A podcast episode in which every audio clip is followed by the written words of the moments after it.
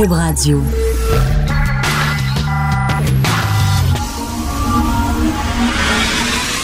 De 10 à 11. De 10 à 11. Richard Martineau. Politiquement incorrect. Cube Radio. J'en peux plus, je suis tanné. J'en peux plus, je suis écœuré. L'appropriation culturelle, l'appropriation corporelle. On en a parlé hier un peu avec Stéphane Roy. L'appropriation corporelle, c'est la nouvelle affaire. Dans le remake américain du film Intouchable, il y a Brian Cranston, que vous connaissez. Il a joué dans Breaking Bad, une des plus grandes séries télé jamais faites. Il fait un grand chaise roulante. Puis là, ça commence, là. Il y en avait une coupe de, de mais là, ça commence à être un mouvement de fond. Les gens qui disent, mais comment ça se fait qu'ils n'ont pas pris un handicapé pour jouer un handicapé? Puis il y a des gens qui disent, je comprends, il y a des gens qui disent, il y a des comédiens handicapés, puis ils peuvent pas jouer autre chose que des handicapés. Ils peuvent pas être des policiers, ils peuvent pas, ils peuvent pas, ils peuvent pas être des films d'action, ils peuvent pas, tu sais. Tout ce qu'ils peuvent jouer, c'est des handicapés. Fait que si, en plus, vous prenez des non-handicapés pour jouer des handicapés, qu'est-ce qu'il leur reste? Je comprends, là, je comprends, mais en même temps, taboire, là, tu sais. Là, il y a des comédiens, des fois, qui jouent des gros puis qui sont minces. Puis les grossissent, là, pour jouer un gros. Puis là, on va dire quoi, là? Mais non, il y a déjà des comédiens qui sont déjà gros. Pourquoi vous prenez un meg qui va grossir comme Robert De Niro, par exemple, ou Christian Bale, qui a grossi, puis son dernier rôle, il joue Dick, Dick Cheney dans Vice. Il a grossi. Là, il y a des gens qui vont dire, oui, mais il y a déjà des gros qui ont de la difficulté à se trouver des jobs parce qu'on dit ils sont gros, mais là, prenez-les, les gros, pour jouer des rôles de gros. Arrêtez, là. Là, il y a un chroniqueur de Radio-Canada qui dit, vous savez, euh, euh, on peut faire des recherches dans le bottin de l'Union des artistes. Je savais pas ça. Dans, le bottin de l'Union des artistes, vous savez qu'on peut faire des recherches, mais, euh, par exemple, ça a l'air qu'il y a des options, mettons, genre en fonction de l'âge. Tu sais, tu as besoin d'un comédien, mettons, de à peu près 60, 60 ans, mais tu peux faire des recherches dans le bottin de l'Union des artistes. La couleur de peau. Ben, c'est correct aussi, là. Peut-être tu as besoin d'un noir, justement, parce que, bon, tu traites de racisme et tout ça, tu as besoin d'un comédien noir. Fait que, bon, tu vas, tu vas chercher là, tu, tu marques, tu tapes noir, puis là, pouf, tu as tous les comédiens noirs qui apparaissent qui sont membres de l'Union. Mais savez-vous que depuis quelques mois, il y a une option qui permet de trouver des acteurs en fonction de critères comme autisme ou handicap visuel? Fait que tu tapes, mettons, aveugle, puis là, les, photos et les numéros de téléphone des comédiens aveugles. On va, on va aller jusque-là, là. Gros, nain, tu tapes nain, puis là, il y en a un, oh non, il est en prison. On avait un comédien nain, mais il est en, il est en prison pour euh, porno juvénile. On est, on est fourré des comédiens nains, là. Il en manque. Euh, c'est quoi, là? Là, tu vas avoir la photo de Gilda Roy, puis ça va marquer Gilda Roy, comédien, euh, euh, animateur, puis là, en bas, ça va être écrit grosse main. Fait que si tu cherches un comédien de grosse main, là, tu, tu- tu tapes grosse main, pouf, la photo de Gilda. Peter McLeod, humoriste, stand-up comique, petite main. Là, tu- dis, hey, j'ai besoin d'un comédien qui a une petite main. Non, mais vraiment, là, on est rendu là, là. Gros cul. J'ai besoin, moi, d'un comédien qui a un gros cul. Là. Y en a-tu un, là? Tape gros cul. Là, pouf! C'est quoi le nom qui est sorti? ah non, on va pas là. je, peux- t'en nommer une coupe de noms, mais. Non, mais vraiment, là. Les, comédiens, ça joue, ça joue la comédie. Arrêtez, là. Ça va être quoi la prochaine affaire? My God! Je comprends que, bon, prendre un comédien pour se déguiser en chinois, pour faire un chinois, peut-être que ça peut. Mais là, là, un handicapé, là. Comment? Y es-tu bon comédien? Y es-tu pas bon comédien? Ça vient de finir. Petit tweet de Justin Trudeau ce matin. Voici, je lis son tweet. Thai Pongal est un festival de paix et de bonheur. Nous avons eu énormément de plaisir à célébrer l'occasion avec la communauté tamoule à Markham aujourd'hui. Merci pour l'accueil. Il salue la communauté tamoule du Canada. On peut-tu arrêter de voir les gens par communauté? On est tous des Canadiens. Il n'y a pas des, il y a pas des Italo-Canadiens, puis des, puis des Brésilio-Canadiens, puis des Irlando-Canadiens. Je me souviens, j'avais fait à un moment donné la visite d'une école élémentaire. Et sur chaque case, les casiers des élèves. Sur chaque casier, il y avait différents drapeaux.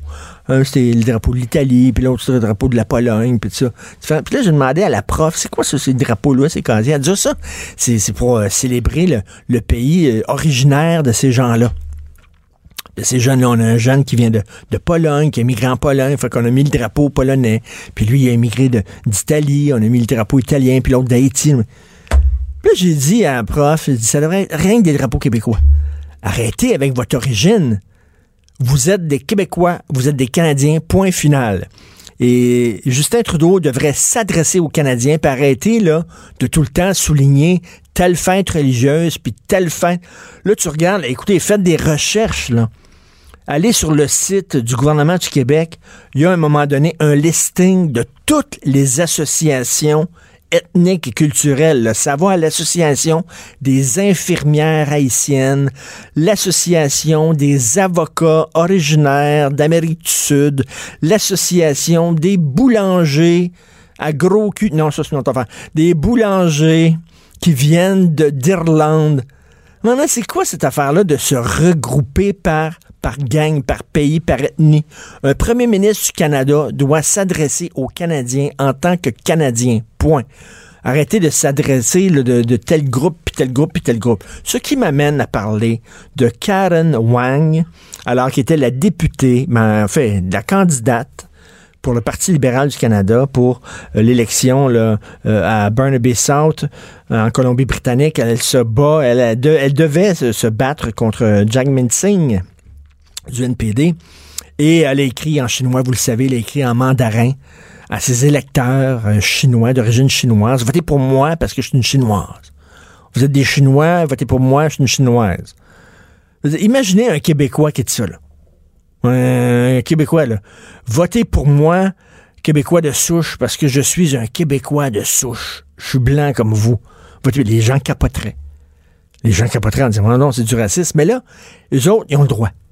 La chinoise avait le droit de dire à la communauté chinoise, votez pour une chinoise. Moi, bien vous représenter, parce qu'évidemment, si, mettons, tu es un Canadien de souche, tu peux pas bien représenter la communauté chinoise. Je-. Tu sais, quand il parlait de, de. Quand Parizeau parlait de vote ethnique, à la- quand il a perdu le référendum euh, de 95, le vote ethnique. Puis là, les gens avaient capoté, mais ça existe, le vote ethnique, parce que les gens avaient dit, ça n'a pas de bon sens, ils parlent de ça, quel racisme, ça n'a pas de sens, M. Parizeau, qui chiale contre les immigrants, c'est à cause des immigrants qu'on a perdu. Non, non, il n'a pas dit les immigrants, il a dit le vote ethnique. C'est-à-dire, je me souviens, il y a quelques années, il y avait eu une élection au Québec et il y, avait un grec euh, qui se présentait dans un comté et il y avait un journal de la communauté grecque qui avait dit aux Grecs de voter pour le grec parce que le grec va bien représenter la communauté grecque. Il y a quelque chose de complètement débile là-dedans. là. Quand une communauté dit vous devriez voter pour ce gars-là parce qu'il est de notre communauté, c'est inacceptable. Vous êtes québécois, vous êtes canadien, vous n'êtes pas gréco-québécois. Vous êtes pas. Je je ces affaires-là. Alors, elle a dû démissionner parce qu'évidemment, Justin Trudeau, elle a pensé, ils ne seront pas. J'écris ça en mandarin. Pour les Chinois, ils ne seront pas. Personne ne va le savoir. On est en 2019, on sait tout. On sait tout. Tu vas sur le bottin de l'Union, tu tapes petite main, tu vas savoir qu'il y a une petite main, tu tapes grosse main, tu tapes petite queue, tu tapes grosse queue, tu vas le savoir. Tu vas savoir si tu as besoin d'un comé- un comédien à grosse queue pour jouer dans le prochain film produit par Anne-Marie Lozic. Boum! C'est là. En tout cas, bref, on sait tout. Fait qu'elle a dit, ils seront pas. Ben, on l'a su. Elle a dû démissionner parce que Justin Trudeau était poigné culotte à terre en disant, ben là, nous autres, tu sais, c'est drôle d'un côté, il dit, voyons, ça n'a pas de sens. euh, qu'elle a joué la carte ethnique, je veux rien savoir, mais lui-même, il arrête pas de tweeter Ah, Bonne fête au Tamoul! Je suis allé à l'événement, la fête de Thai Pongal, qui est un festival de paix et de bonheur. Bonne fête à la communauté tamoule. Après ça, cet après-midi, ça va être quoi? Bonne fête à la communauté, aux Canadiens originaires du Burkina Faso. Je suis allé à votre festival de paix et de bonheur du festival du Burkina Faso. Bonne fête à tous les Canadiens originaires. Ben non, arrêtez avec ça. Les enclaves ethniques. C'est complètement débile. On veut plus rien savoir de ça. Euh, Il y a un homme euh, qui est accusé d'avoir euh, tué sa femme qui avait l'Alzheimer depuis 10 ans. C'est un meurtre par compassion. Le gars, il y a un an, il a fait une demande euh, d'aide médicale à mourir. Ça a été refusé. Pourquoi? Parce que la mort de la madame, la mort de sa femme n'était pas imminente, n'était pas prévisible. Tu peux être sur l'Alzheimer, souffrir d'Alzheimer pendant 10 ans, 15 ans, 20 ans, qui sait? Alors, euh, donc, ils ont dit c'est pas privé. Puis en plus, elle avait pas toute sa tête, donc elle pouvait pas obtenir, un, donner son consentement. Il est temps qu'on change la loi. Heureusement, on est en train d'en discuter, mais il est temps qu'on change la loi que qu'on écrive dans notre testament ou quelque chose, un, un, un, acte notarié, si jamais un jour j'ai l'Alzheimer, j'aimerais qu'on m'accorde l'aide médicale à mourir. Je suis saint d'esprit, blablabla, puis là, tu signes en bas. Puis quand même, un moment, hey, 10 ans qu'elle, était, qu'elle avait l'Alzheimer. Moi, j'avais une tante qui avait l'Alzheimer qui a fini par mourir de ça, mais a été pendant des années. Et je, je l'ai vu à l'hôpital, je suis allé la voir et j'avais vu dans ses yeux la terreur, mais j'avais jamais vu un regard terrifiée comme ça. Ma tante avait la chienne, elle se demandait ce qui se passait, elle reconnaissait personne, elle savait pas où elle était. T'imagines? Tu te réveilles, là, tu dors, puis tu te réveilles, tu fais, mettons, tu dors pendant 15 minutes, là, puis là, tu te réveilles, là, puis tu sais plus où c'est que t'es, t'es toute perdue, c'était vraiment, c'est incroyable. Je, peux comprendre le gars qui a pris un oreiller puis qui a étouffé sa femme, il était écœuré de l'avoir souffrir comme ça. Ça faisait 10 ans qu'il était de même. Lui, euh, bon, il fait face à une accusation de meurtre au second degré. Qu'est-ce que vous voulez? La loi est la loi. Il faut qu'il fasse, euh, fa fasse face justement à la justice et qu'il en subisse ses conséquences. Mais il est temps qu'on change la loi et il est temps qu'on change justement les critères d'aide médicale à mourir. Pour nous rejoindre en studio. Studio à commercial cube.radio. Appelez ou textez. 187 cube radio. 1877 827 2346. Politiquement incorrect. Alors maintenant, on va parler de véganisme avec mon ami Mathieu Boccoté. Est-ce qu'il est en onde? Est-ce qu'il est avec nous, Mathieu Boccoté? Salut Mathieu! Est-ce qu'il est là? Mathieu, bonjour. Oui, oui, allô? Salut, oui, alors, écoute, Mathieu, tu as écrit une, un blog, ben, une chronique, en fait, contre la révolution végane. Qu'est-ce que tu as contre les végans? C'est un choix personnel. Les autres, ils décident, bon, de ne pas manger du miel parce que, bon, c'est un produit animal. Et là, il y a des gens qui vont dire, mais pourquoi tu t'en prends à eux? C'est quoi le mal qu'ils font aux gens? Ah non, mais justement, je, je ne critique pas ça comme choix personnel. Oh, pardon, comme choix personnel, tout le, c'est un régime alimentaire qui se respecte, qui qu'on peut qu'on peut envisager. C'est pas la c'est pas la question qui me préoccupe. Ce qui m'inquiète, c'est la dimension politique du véganisme et plus exactement, c'est la part de fanatisme qui s'accompagne qui accompagne cette euh, cette révolution. C'est-à-dire, je trouve que souvent dans cette euh, posture, qui est plus qu'une posture dans ce choix, il y a une dimension presque religieuse. Euh, comme si on s'arrachait une civilisation qui jusqu'alors avait péché dans son rapport aux animaux, comme si on voulait transformer fondamentalement la civilisation de part en part pour l'arracher à, une manière, une pratique alimentaire, une manière de vivre, tout ça. Et je trouve qu'il y a dans le comportement, dans le discours des véganes, non pas dans leur choix, ils peuvent faire ce qu'ils veulent sur une base individuelle, mais il y a plus globalement, quelquefois, une part de fanatisme qui m'inquiète, et cette part de fanatisme, c'est ce que je critiquais. Donc, je critiquais le véganisme d'un point de vue politique et non pas d'un point de vue personnel. Écoute, euh, moi, j'ai une fille végane, puis c'est vraiment, je à chaque fois que je mange avec elle, c'est extrêmement difficile. C'est très drôle, c'est bizarre. Des fois, je dis, bon, est-ce que tu veux, il y a une soupe, est-ce que ça te tente? Puis là, elle dit, ça sent bon, blablabla. Ben, prenons cette soupe-là. Est-ce que, est-ce qu'il y a un fond de, est-ce que c'est à partir d'un bouillon de bœuf? Comment, là, mange-le, c'est-tu bon? Non, là, elle, vraiment, là, y a-tu du miel dans la soupe? Parce que le miel, ça vient d'un abeille. Écoute, là, on n'est pas en train de traire les abeilles. Les abeilles ne sont pas euh, en enclos, en train de traire des abeilles pour avoir du miel, là. Dire, c'est poussé loin, là. Ça devient quasiment une religion, effectivement. Oui, puis il y, y, a une dimension là-dedans d'une forme de puritanisme. Moi, c'est une chose qui me frappe aujourd'hui. C'est la tentation puritaine revient de différentes manières, que ce soit dans quelquefois dans les euh, les rapports entre entre les sexes. où on va nous dire qu'un simple regard insistant relève de l'agression. Euh, moi, ça, ça, me frappe toujours quand j'entends ça. Euh, ou alors, euh, lorsqu'on nous dit justement que tout rapport entre l'homme et l'animal doit être pensé désormais sur une extension du rapport au racisme. C'est-à-dire, derrière, derrière le véganisme, il y a aussi l'antispécisme. Et là, c'est comme s'il y avait dans le fait d'avoir intégré depuis des millénaires euh, les animaux à la chaîne alimentaire, disons ça comme ça, euh, il y avait derrière ça une forme de racisme anti-animal qu'il faudrait désormais faire tomber.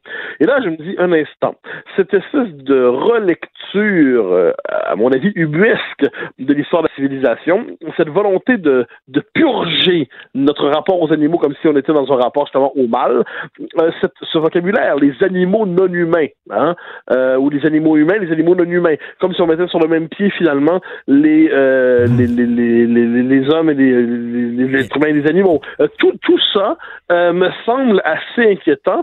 S'ajoute à ça, puis je le constate chaque fois que j'écris sur ce sujet-là, je me permets de le dire, euh, je peux écrire sur l'immigration, sur la langue, la souveraineté, sur, sur ce sujet-là, j'ai des critiques. On va m'écrire en me disant on n'est pas d'accord.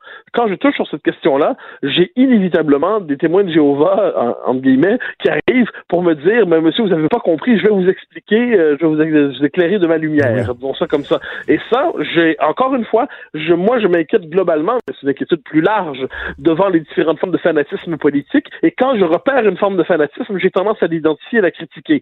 Et là, on me dit toujours, oui, mais, euh, mais monsieur, voulez-vous, euh, qu'est-ce qui vous, vous êtes pour l'exploitation des animaux? Il faut pas tout mélanger. La lutte contre la souffrance animale est une lutte absolument légitime.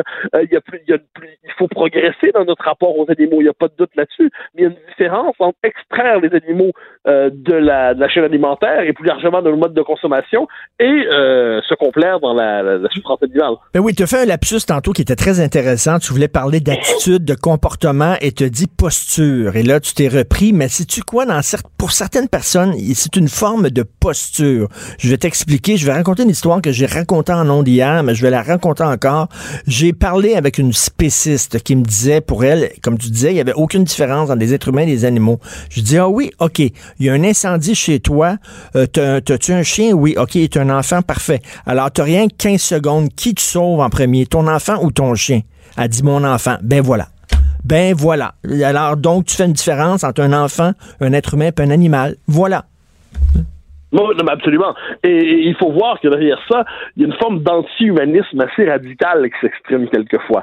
Euh, et ça, je, je, je peine, alors ça c'est peut-être un défaut de lecture, mais je crois pas, je peine à ne pas voir là-dedans un des nombreux symptômes, parce qu'il y en a plusieurs de différentes manières, de cette espèce de révolution aujourd'hui qui se joue euh, d'une forme d'Occident contre lui-même. C'est-à-dire comme si l'Occident se dégoûtait de ce qu'il était, comme si l'Occident ne se pouvait, ne, ne se tolérait plus lui-même. Alors là, ça s'exprime dans différents types d'engagement. Je vois aussi que dans une société qui manque de grands projets collectifs, la politique se, et l'idéologie se, se rebellent de n'importe quoi finalement, se réfugie n'importe quoi, se réfugie même dans l'assiette.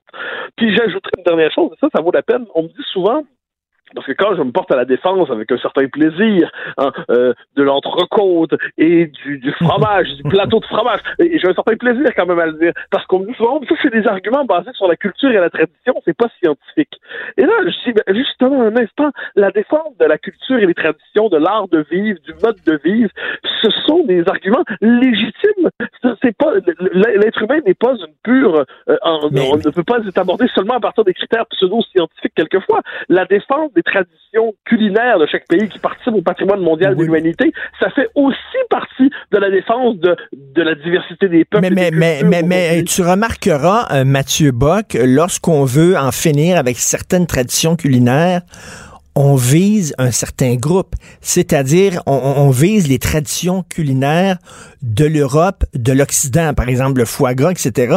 Mais si on vise pas les traditions culinaires, mettons, euh, je sais pas, de, des gens en Afrique ou des gens en Amérique du Sud, parce qu'on les considère comme opprimés, et eux, ils ont le droit à leur tradition culinaire. Eux autres, ils ont le droit de manger du rat musqué, ils ont le droit de manger des cochons d'Inde, ils ont le droit de manger des serpents, ils ont le droit de manger des chiens. On n'a pas à les juger. Mais par contre, les là, on va juger leurs habitudes alimentaires. Oui, mais voilà, voilà pourquoi je disais tantôt que ça, il y a une dimension là-dedans fondamentalement anti-occidentale à mon avis. Euh, je dis pas ensuite, encore une fois, pour histoire de bien clair, je dis pas que chaque personne qui se convertit à ce régime euh, est, est, motivée par des raisons anti-occidentales. Il y a mille et une bonnes raisons probablement d'adopter ce régime. Mais si on l'inscrit collectivement dans une histoire des pratiques sociales, des pratiques culturelles, comment ne pas voir qu'il y a à travers ça une forme de c'est une autre des expressions de ce rejet d'un certain monde, d'une certaine civilisation, d'une certaine tradition. Et, je note, soit en passant, que le véganisme peut, et l'antispécisme, lorsque les deux se, les deux, facettes d'une même, d'une même lutte, euh, peuvent aller assez loin quand on sait que des boucheries sont, des, euh, sont attaquées. Et là, euh, c'est sur le mode bourreau d'animaux, hein, pour citer RBO, bourreau d'animaux, on attaque les, on attaque les boucheries. Et là, j'ai un instant, là, là c'est, il y a une tentation là-dedans de la violence. Parce que si effectivement on est convaincu que le boucher est un meurtrier, euh, eh bien pour euh, pour condamner le meurtrier, tout est permis dans l'esprit de certains. Et, euh, cet anti-humanisme peut pousser assez loin. Alors voilà pourquoi je critique ce, non pas ce régime alimentaire, mais pourquoi je critique le discours politique du véganisme, euh, son intégrisme souvent, le fait qu'il veut il va très très loin et la conversion religieuse qui l'accompagne souvent. Pour le reste, que les gens mangent bien comme ils veulent euh, qui, vous mangeront ce qu'ils voudront. quant à moi, je, ferai aussi la même chose. Mais au début, on disait on était contre les hommes, après ça contre les hommes blancs, après ça contre les hommes blancs hétéros, après ça on a élargi, on est contre l'Occident. Là, c'est rendu qu'on est contre l'humanité. Parce que là, il y a des gens qui disent que, qui perçoivent l'humain comme un virus qui est en train d'empoisonner la planète. Et là, il y a des écolos qui disent que la planète se porterait beaucoup mieux si bon, on n'avait pas d'enfants et si finalement l'être humain disparaissait complètement, là, ça devient complètement débile. Oui, et Yves Cochet, qui est un ancien ministre français de l'Environnement, disait récemment, je lui ai consacré un blog d'ailleurs, disait dans le dans l'Obs, le magazine français, que pour euh, que la surpopulation est un vrai problème à l'échelle du globe, d'accord, et qu'il fallait programmer la dépopulation, d'accord, mais que c'est l'Occident qui devait faire la, commencer ça en premier, parce qu'on était les grands coupables, et que ça allait permettre d'ailleurs d'accueillir plus facilement les migrants qui veulent s'installer chez nous. Mais voyons Alors là, oui, euh, donc là, on lit ça, puis on se dit, bon, qu'est-ce que c'est exactement ce, ce discours délirant? Euh, et Mais ce qu'on comprend, finalement, encore une fois, c'est que c'est cette civilisation pénitentielle qui veut s'arracher à elle-même, qui se porte désormais à la manière d'un... Euh, qui se porte à la manière d'un fardeau. Alors, je cite la phrase de Cochet parce que je l'ai devant moi. Euh, il nous disait, je précise, quand il parlait de la dépopulation, que je ne vise pas les. Euh, je précise que je ne vise pas les pays les plus pauvres qui font plus d'enfants que les autres. Au contraire, les pays riches sont les premiers à devoir décroître démographiquement. Ce sont eux qui ont le mode de vie le plus polluant. Par ailleurs, limiter nos naissances nous permettrait de mieux accueillir les migrants qui frappent à nos portes. Et il disait aussi. Attends, mais là, il, veut, que l'Occident, il veut que l'Occident disparaisse et cède la place. C'est l'appel au suicide démographique. Et, euh, et euh, il disait aussi, ça c'est une forme de discours absolument aberrant, faire des enfants n'est plus seulement une question personnelle, c'est devenu un choix politique. Ne pas faire un enfant supplémentaire, c'est le premier geste écologique. Les enfants qui attendent un foyer sont déjà assez bien, sont déjà euh, bien assez nombreux.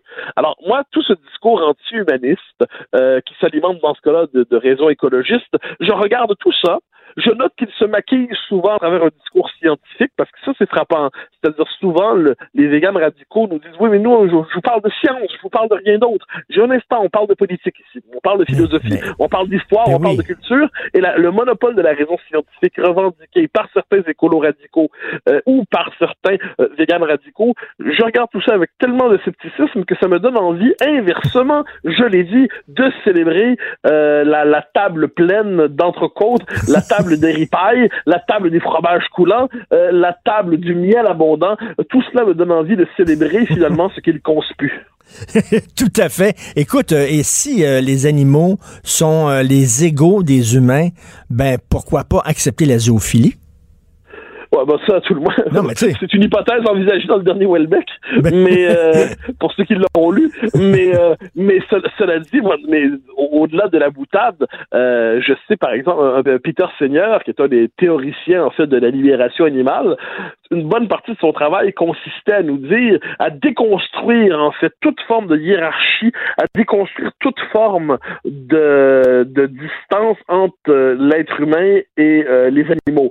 donc animaux humains, animaux non humains. Et, et devant cela, moi je pense qu'il est nécessaire aujourd'hui urgemment, de, puis ça, on, on dira que c'est une trace de, de, de, de croyance euh, judéo-chrétienne, mais tant mieux, je, je, ne la renie pas.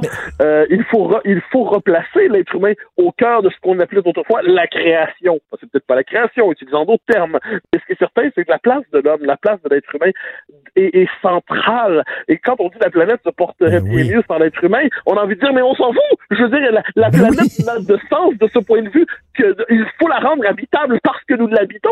Sinon, à moins qu'on prête une forme de conscience suprasensorielle à Gaïa, euh, elle s'en fout complètement d'aller bien ou pas bien. Euh, donc moi, je suis, moi, je suis favorable à l'écologisme parce que l'homme habite la planète, parce qu'il doit habiter une planète qui est durable, parce qu'il doit une planète qui est belle, parce qu'il doit habiter une planète qui mérite d'être habitée et qui est belle à habiter, et qui est heureuse ben à habiter. Oui. Mais, mais c'est parce que je suis d'abord centré sur les besoins de l'être humain que j'ai le souci de la planète. Tellement... Et j'ai pas le souci d'un caillou dans le système solaire. t'as tellement raison, t'as tellement raison. Écoute, rapidement, en moins d'une minute, là, rapidement. J'ai le dernier Welbeck dans mon auto. Euh, je vais commencer à lire aujourd'hui. C'est-tu euh, une bonne cuvée? C'est-tu un bon Welbeck? Ouais, ouais. C'est, euh, je, je, alors j'en ai eu l'occasion de le dire. C'est pas à mon avis son son meilleur, mais c'est un de ses très grands. C'est un de ses très grands. Euh, c'est un très grand livre parce qu'il comprend, il pousse très loin son enquête sur le, le désarroi fondamental existentiel des occidentaux. Euh, quelquefois, il fait du Welbeck, c'est-à-dire il connaît sa propre recette et il nous la livre, mais il y a des pages d'exception et, et il y a aussi par ailleurs contrairement à ce qu'on dit, la possibilité du bonheur qui traîne discrètement à travers cet ouvrage. Et euh, je me permets de dire la dernière page qu'il ne faut pas lire en premier. La non, dernière il paraît que c'est magnifique. Ah, ah, ah, il, y a, il y a quelque chose d'éblouissant, d'une éblouissante beauté, surprenante et pourtant attendue si on connaît bien l'œuvre. Euh, il faut le lire. Ah oui, ma blonde a dit la dernière page extraordinaire. C'est quoi ton meilleur Welbeck? Euh, moi, je suis très attaché aux particules élémentaires. Hmm. Euh, le, le, les plateformes, plateformes en fait. Plateformes, ah ben, ben moi aussi. Bon, on est d'accord. Puis on pourrait dire du bien de chacun d'entre eux, je crois. Plateforme extraordinaire. Merci beaucoup. Mathieu. Au grand plaisir, au revoir. Merci. Mathieu Bocoté qui écrit d'ailleurs aujourd'hui sur le dernier livre de Michel Houellebecq. Politiquement incorrect. Joignez-vous à la discussion. Appelez ou textez. 187 Cube Radio. 1877 827 2346. J'ai croisé ce matin dans les couloirs de LCN Marie-Christine Bergeron. Marie-Christine qui ce soir à JE va présenter un reportage sur les mineurs, des jeunes, des adolescents qui veulent ou qui ont changé de sexe. Et elle me dit, Marie-Christine, si tu savais à quel point ça peut choquer certaines personnes. Elle dit, on a mis en onde ce matin euh, un extrait de JE et déjà on a 500 commentaires dont à peu près 498 commentaires extrêmement violents en disant, voyons, donc ces jeunes-là sont des malades mentaux, ça n'a pas de sens, des insultes. Bref, ça secoue beaucoup. Nous allons justement en parler avec Denise Bombardier. Bonjour, Denise. Oui, bonjour. Nous avons les journées sont, il y a des journées plus difficiles que d'autres. Oui, alors qu'est-ce que vous en pensez de ça? Ce que j'en pense, c'est qu'on est face à un problème extrêmement extrêmement marginal, qui, dans le, contexte de rectitude politique et de revendication individuelle, même exacerbée, existe. Non seulement ce phénomène-là existe, mais euh, il y a des, il y des, on, fait des, on a fait des études là-dessus. On, on, considère, parce que là, il faut faire attention. Les gens savent pas de quoi on parle. On parle pas de transsexuel là. On parle parle pas de ça. Encore que l'on sait qu'il y a des médecins aux États-Unis et certainement ailleurs qui euh, acceptent de mettre sous hormones des enfants qui se sentent autres que le sexe qu'ils ont. Parce que là, c'est pas des enfants qui sont nés avec un bout de pénis puis avec Oui. un- avec avec des petits testicules. C'est pas de ça qu'on parle. On parle d'enfants qui disent je sens que je suis pas un garçon, que je suis une fille. Donc, c'est un, c'est d'ailleurs. Parce que euh, la loi est claire, la loi canadienne, elle est très claire. On peut pas, en bas de 18 ans, avoir une chirurgie de changement de sexe. Ça prend 18 Non. ans. Sauf qu'on peut faire changer son état civil, par contre. Voilà, exactement.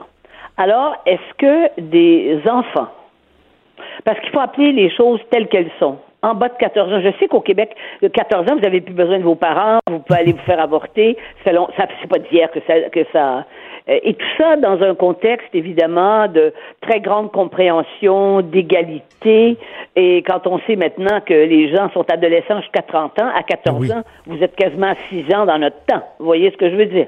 Bon. Alors, donc, euh, ces enfants-là qui disent, mais euh, en général, ils le disent parce qu'on l'a répété autour d'eux, parce qu'ils ont aussi en- en- entendu parler de ça et parce qu'ils sont perturbés. Mais vous savez qu'il y a des petits-enfants qui disent, et là, ça va hurler, ceux qui défendent ça vont hurler, il y a des petits-enfants qui vont vous dire, moi, je suis un chat. Est-ce que demain, votre, si, votre, si votre enfant vous dit, moi, je suis un chat, puis qui se met à miauler, et que ça dure, allez-vous aller le porter à la SPCA, vous allez aller le faire consulter, quelqu'un. Mais, mais- Alors donc, Mais ça existe. Vous savez qu'il y a eu, il y y a eu une étude, il y a eu une étude récemment très sérieuse sur les jeunes euh, justement transgenres et ou qui veulent changer de sexe. Et cette étude-là a affirmé que plusieurs d'entre eux répondaient à une pression sociale, c'est-à-dire que ils étaient influencés par leur groupe parce que c'est un peu à la mode ces temps-ci les transgenres, c'est très à la alors- mode, on en parle beaucoup. Et moi, si Voilà. ben, si mon enfant disait, euh, par exemple, si mon fils disait, papa, je veux me transformer, changer de sexe, moi, je me dirais, peut-être qu'effectivement, il souffre de, bon, cette maladie-là, là, où on n'est pas bon, le, le- le bon sexe, dans le bon- mais peut-être qu'il est influencé. Alors, comment, comment le savoir? Comment le savoir? peut-être Est-ce qu'il souffre vraiment ou il est influencé? Et peut-être que c'est une maladie mentale. Hein? Ce n'est pas physique, c'est une maladie mentale. Hein? Et que ça peut être, ça soigne. Hein? On peut aussi poser ces questions-là. Mais comme il y a déjà un lobby qui est bien installé et qui, est, et qui existe de façon très active sur les réseaux sociaux, euh, c'est évident que eux, ils diffusent la- une, une- une information, mais dans eux, ils sont idéologiques. Ils veulent mener le combat. Alors, est-ce que nos sociétés, en plus de ça, je, vou- je- je voudrais vous rap- rappeler une chose, et ça c'est très important, et c'est très important que tout le monde le sache. Si on n'est plus capable de savoir combien il y a de femmes, que- combien il y a d'hommes dans un pays, là, hein, parce qu'on se met à un moment donné, parce qu'ils veulent que ça soit, on- vous savez, on voulait plus de dire père et mère, on, Oui, parent ils un, revendiquent parent deux. De dire parent, hein, un parent, parent un, parent deux. Si on n'est plus capable de comptabiliser nos sociétés en fonction des hommes et des femmes, on ne saura plus combien il y a de femmes dans une société. Donc, on ne pourra plus revendiquer au nom du pouvoir des femmes qui sont à peu près, c'est à peu près 50-50. On le sait. On ne pourra plus revendiquer l'égalité des femmes. Je veux dire, il y a derrière ça un discours qui peut aller très, très loin et qui, de toute façon, euh, peut être, euh, peut être euh, négatif pour les revendications purement féministes. Mais est-ce que vous est-ce que vous reconnaissez que ça existe quand même là ce malaise là qu'effectivement il y a peut-être des des, des des jeunes mais je, je- vous en ai déjà parlé. Denise j'ai une nièce qui est devenue mon neveu elle était une jeune fille maussade mélancolique triste. Je l'ai jamais vue sourire. Maintenant que c'est un garçon tout le temps de bonne humeur toujours le gros sourire il est bien dans sa peau. est-ce qu'elle a, su- est-ce qu'elle a subi l'opération? oui oui oui ben en Bon, partie en partie là c'est-à-dire que euh, oui Ouais. en partie Moi, j'ai des statistiques hein, faites par des... par- parce que maintenant, la médecine s'y intéresse forcément. J'ai des statistiques qui disent qu'il y a autant... Parce qu'on sait qu'il y a des cas de suicide dans ces cas-là quand ils sont jeunes comme ça et qui Mm. se, et qui se sentent dans, dans un autre corps que celui dans lequel ils devraient être, entre- d'un autre genre. Eh bien, il y a des statistiques qui disent qu'une fois l'opération terminée, il y a autant de, il y a autant de suicides. Mais Parce qu'on parle pas, on parle pas d'une transformation qui, quand vous êtes opéré, tout ça est terminé et le problème est réglé. C'est pas vrai. Mm. Et on joue avec des choses qui sont plus grandes que nous, plus mystérieuses. Et, et devant laquelle, d'ailleurs, des choses devant lesquelles la, la médecine et la- les spécialisations en psychiatrie n'avaient pas, euh, ne sont jusqu'à maintenant, euh, ça n'avait pas été documenté. Et il y, a des, il y a des médecins, il y a des pédiatres qui vont vous dire effectivement qu'il y a, il y a un effet de mode. Il y a par exemple dans certaines communautés, des communautés ethniques, on retrouve tout à coup des demandes euh, de la part de jeunes qui disent je veux changer de genre. Hein. Mm. Je suis pas le genre que je suis. Or, apparemment, l'hypothèse que j'ai lue dans un grand papier, je pensais dans le Monde, plutôt dans le Figaro, et ça a été, et c'était repris du New York Times, on découvre que ce sont des jeunes qui, à l'adolescence, ont des attirances homosexuelles, mais le tabou de l'homosexualité dans leur communauté culturelle ou ethnique respective est si fort que de déclarer qu'ils sont mhm. plutôt trans, là, ils deviennent des cas et, on ne peut plus, on ne peut plus euh, les traiter, euh, on peut plus exprimer de l'homophobie. on est, on est, voilà. Je comprends, mais, mais effectivement, c'est très complexe. Hein. Il y a une amie. Euh, il y a une amie, ben, il y a une amie, je pense, c'est Julie Marcoux qui était, qui est lectrice, euh, lectrice euh, à, LCN. Julie Marcoux me disait que l'épicerie qu'elle fréquentait, il y a un gars qui, qui a changé de sexe, il est devenu une femme, et elle lui a dit à Julie qu'elle le regrettait elle, regrettait, puis elle voulait revenir un homme. Puis ça, il y a, des, il y a des statistiques, il y a des statistiques qui le montrent aussi qu'il y a un certain nombre de ces gens-là qui euh, font l'opération inverse et qui reviennent à leur sexe d'origine. Enfin, là, on est, mais là, on est toujours dans les, tellement dans les extrêmes. Mais je vais vous dire une chose. Comment il se fait que chez les transgenres, ceux qui changent de sexe, il y a une proportion plus importante d'hommes que de femmes. C'est des hommes qui deviennent des femmes, alors que si on voulait, si on discute là, nous, les femmes, on dit mhm. on n'est pas les égales des hommes dans la société, c'est l'homme qui a le pouvoir, c'est le matriarcat. Hein? C'est, et ça dure depuis des. Comment il se fait que des hommes veulent devenir des femmes alors que les femmes revendiquent d'être les égales des hommes? Est-ce que vous voyez le genre de problème qu'on doit se poser, d'interrogation qu'on doit faire à ce sujet-là? C'est ça, c'est extrêmement complexe là. Avant de dire oui, oui, oui, euh, ah, tu veux changer de sexe, ok, je m'excuse, moi je suis un gars ouvert. Puis d'ailleurs, ma nièce, là, ma nièce qui est devenue un neveu, euh, sa mère, elle est une personne extrêmement ouverte, une personne de gauche, une personne très mais elle a quand quand sa fille est allée la voir en disant maman, je veux devenir un garçon, elle a trouvé ça extrêmement dur. Euh, elle a été secouée euh, profondément parce qu'elle a dû faire le deuil de sa fille, comme si elle l'enterrait, comme si sa fille mourait. Elle disait, mais, je ne verrai plus jamais ma fille. Mais c'est évident. On est totalement désarmé. Et c'est pour ça que quand, à travers des réseaux sociaux et le type d'information tel qu'on l'a fait maintenant, et tel que c'est diffusé maintenant, hein, c'est tellement diffusée à la grandeur de la planète, les gens deviennent prisonniers de la nouvelle dont ils sont l'objet. Hmm. Ils deviennent enfermés encore plus dans leur statut, alors qu'il faut se poser la question, c'est extrêmement douloureux de vivre et de sentir que tu es une femme et, tu, tu, te sens comme un homme.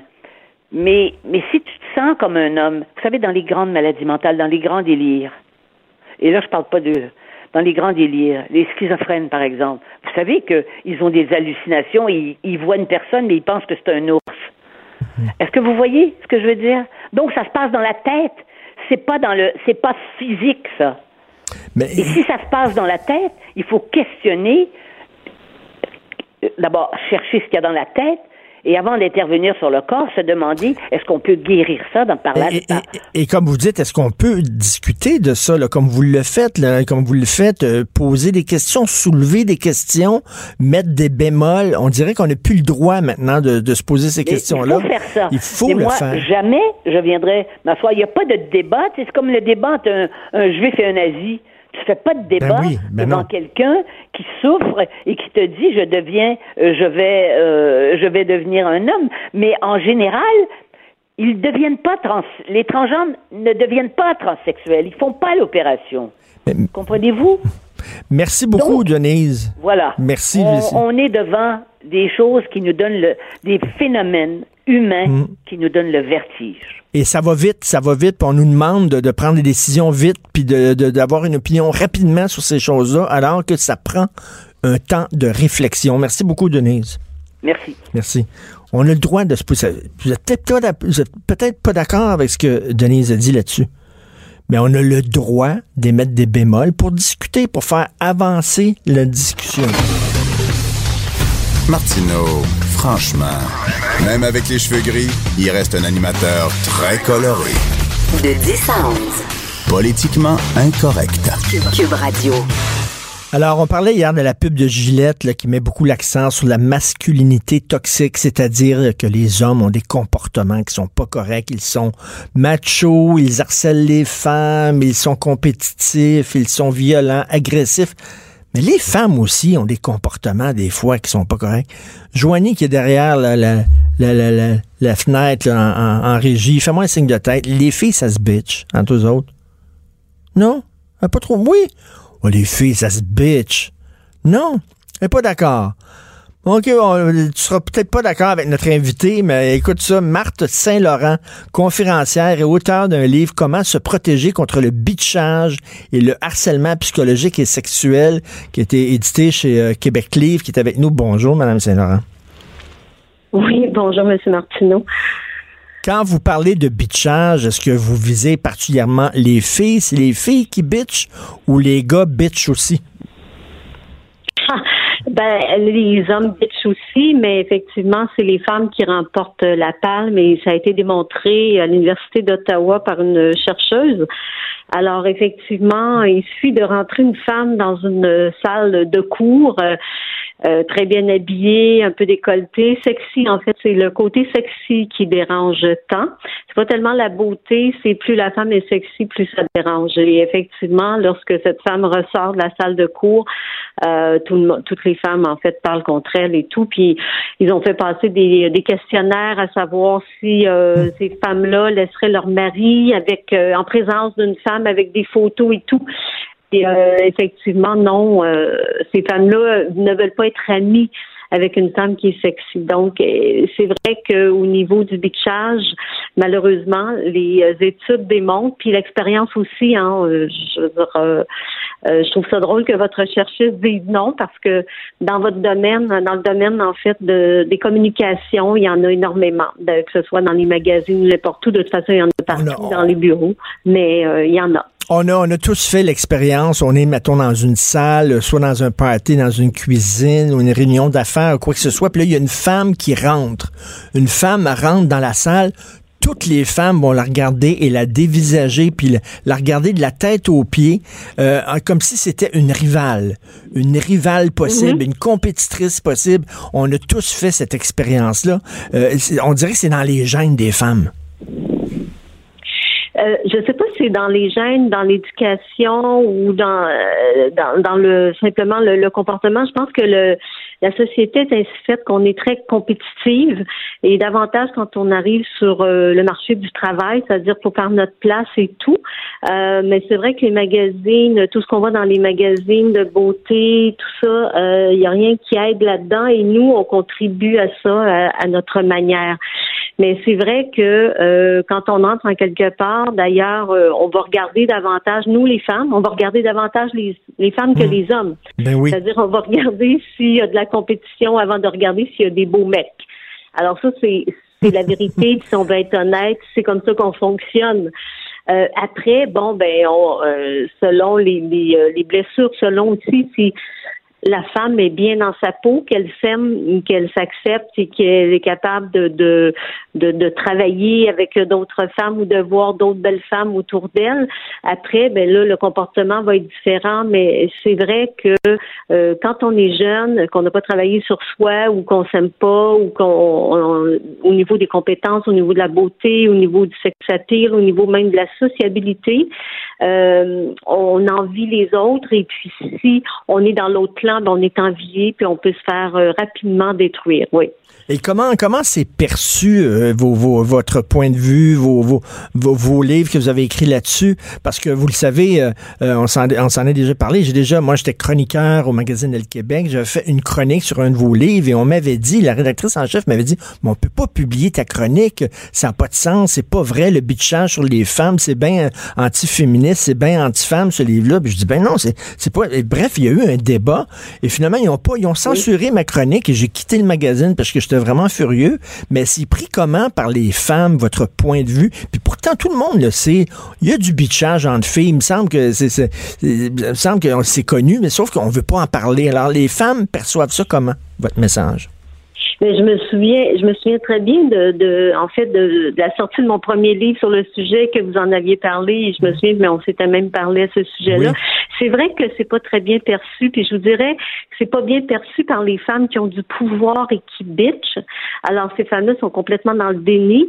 Par contre, mes livres se vendent très bien parce que c'est les femmes qui ont subi ça qui, qui, les, qui achètent mes livres. Donc, je dirais que c'est bien perçu pour celles qui ont vécu ça, mais tant qu'on l'a pas vécu, on est dans le déni. Et il y a plusieurs femmes qui m'avaient dit à un moment donné, euh, non, moi je crois pas à ça, ça n'existe pas. Moi en tout cas, j'ai jamais vécu. Puis on a aussi cette beauté-là, l'être humain, que si nous on l'a pas vécu, on l'a pas touché, ça ne nous pas arrivé, mais ça n'existe pas. Donc on, on est dans le déni. Alors il y, a, des femmes qui sont venues me voir par après puis m'ont dit, écoute Marthe, euh, je suis allée m'acheter ton livre parce que je l'ai vécu.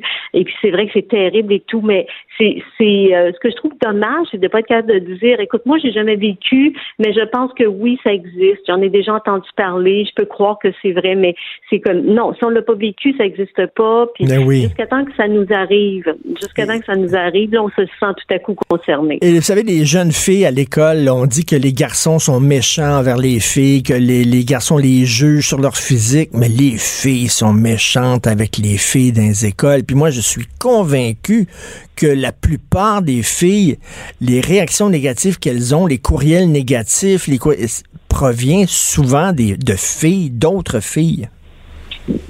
Alors, en fait, oui, j'avais écrit un livre sur euh, j'ai écrit un livre sur la cyberintimidation et pour ça, j'avais interviewé euh, le directeur du euh, département du crime technologique de de la des policiers de Montréal.